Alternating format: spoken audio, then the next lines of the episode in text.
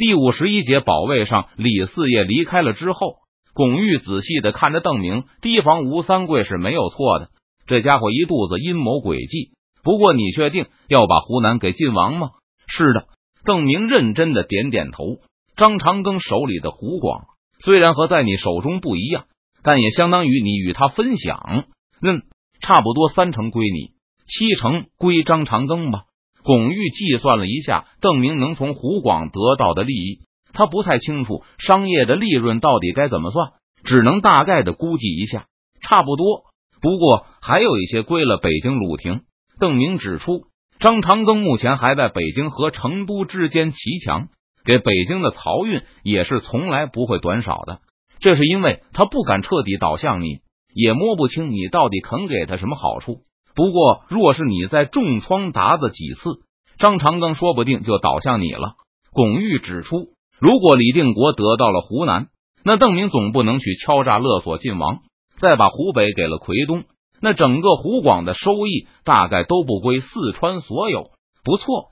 但晋王是我们自己的人，而张长庚不是。邓明承认巩玉说的很对，到时候不但四川不能分享湖广的税收，而且在商业上恐怕也不能获得那么多利益了。到底什么样的人算你的自己人？巩尚书这还不清楚吗？凡是曾经和满清打仗的，就是自己人。到了这个时代这么久。邓明也见识到了不少汉族内部的愚昧习俗了，但尽管如此，也要比满清的包衣制度文明的多。而大明虽然对待底层百姓也很残酷，但至少对待读书人还算尊重。而满清是视所有汉人为奴才，汉文明的旁边就是蒙古大草原这个全球最大的蛮族生产基地。从五华乱华开始，每一次蛮族入侵就是一次文明大倒退。到明初的时候，大明继承的野蛮风俗也不比蒙古少多少了。就像巩尚书或是奎东众将一样，西营的官兵们也奋起抵抗野蛮人。而张长庚他们是和蛮族一伙的，吴三桂更不必提。所以，如果我对待张长庚比对待晋王要好的话，那是不对的。好吧，不知道几年之后你还能不能这么想？巩玉显得对邓明不是很有信心。不过，他也希望闯营的人都能有一个善终，所以自然不能劝邓明去和李定国耍心眼。那么驱逐鞑虏之后呢？你有没有想过那个时候该怎么办？我比晋王、张尚书、虎帅他们要年轻十几二十岁，他们吃过的苦要比我吃过的苦多得多，也远远没有我身体好。邓明笑道：“等到驱逐了鞑虏，我会和他们说一句，是不是应该考虑让我们的国家统一了？”如果他们同意，那很好；如果他们不置可否，我也不会再问第二遍。反正我等得起。他们不愿意学贺道宁，就不学。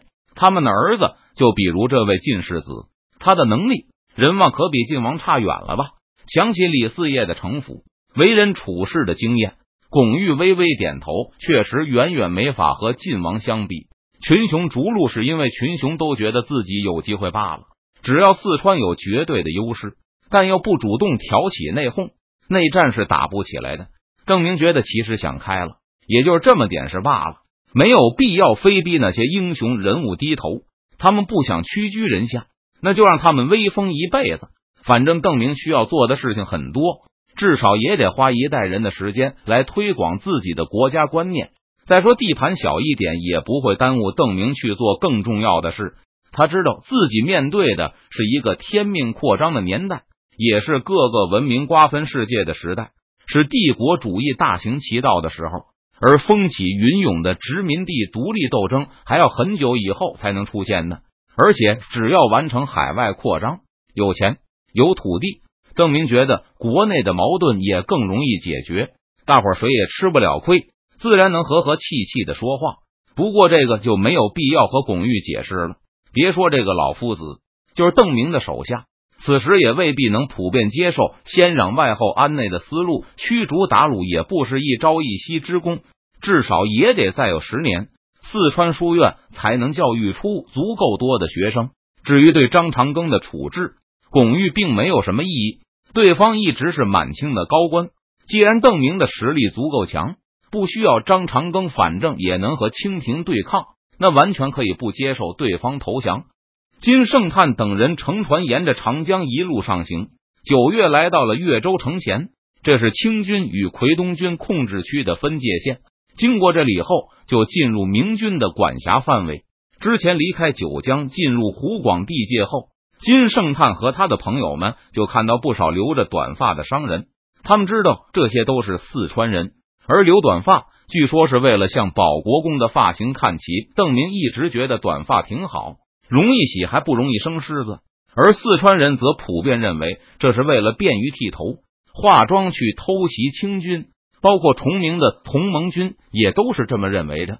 见到湖广的衙役对短发视若无睹后，金圣叹等人也都开始蓄发。通过越州的时候，他们的族人也都是一头短发了。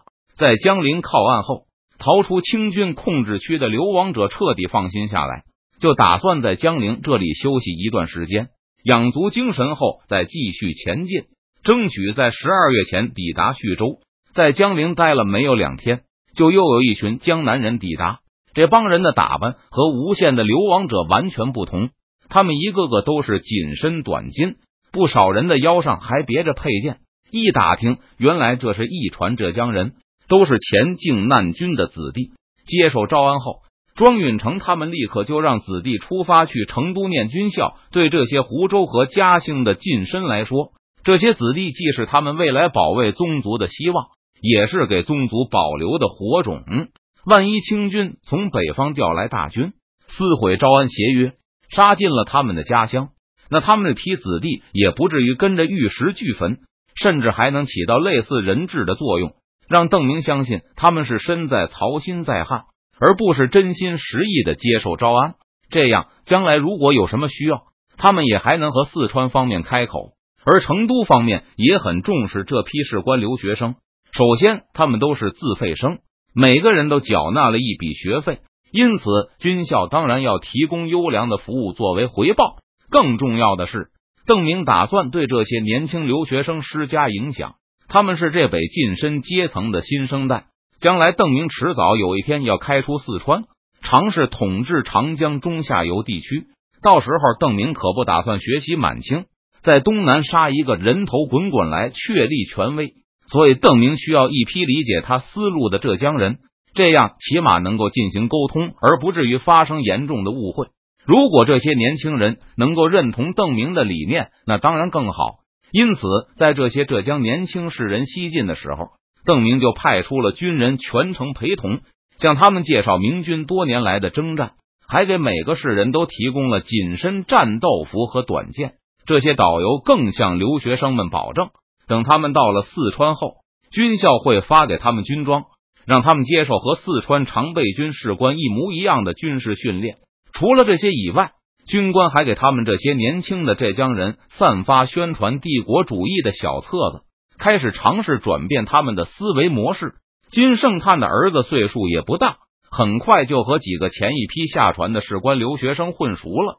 听他们给自己复述小册子上的思考题：汉人一直在向南洋移民，已经有几百年的历史了。南洋那里物产丰富，有些地区甚至可以做到一年三熟。汉人勤劳简朴，可是几百年来却一直没有在这么富饶的土地上壮大起来。为什么？为什么？金公子听后也觉得有些奇怪，反问道：“因为汉人经过几代人的辛勤劳作，开辟了大片土地，而当地的土人看到以后眼红，就进攻汉人，杀光了男人，抢走女人、孩子和所有的财物。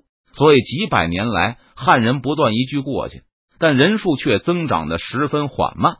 一个湖州人义愤填膺的叫道：“我以前还不知道，看了这本书才知道，红夷到了南阳后，就不断唆使土人来杀汉人，抢走汉人的土地，然后再把土人变成奴隶来给红夷耕作。上百年来一直如此。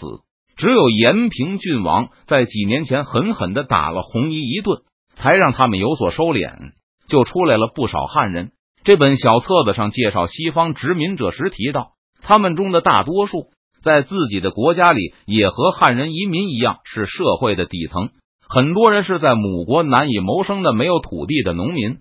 不过，等他们在南洋登陆后，用不了几年就迅速致富，成为当地的统治者。他们奴役土人，而汉人却是被土人劫掠的对象。为什么？为什么都是去开拓荒地的？我们汉人和红夷的遭遇完全不一样呢？又有一个湖州士人忍不住大叫起来：“为什么？”金圣叹的儿子听得有些糊涂了。虽然不知道移民规模有这么大，不过海外移民生活艰苦倒是不让人感到太奇怪。毕竟是出门在外，人生地不熟。如果没有荷兰人做比较，那大概很多世人都会认为是理所应当，不会深入思考其中的原因。因为我们的农民是带着锄头和镰刀出海的，他们只带了农具，而红衣除了农具以外还带着枪。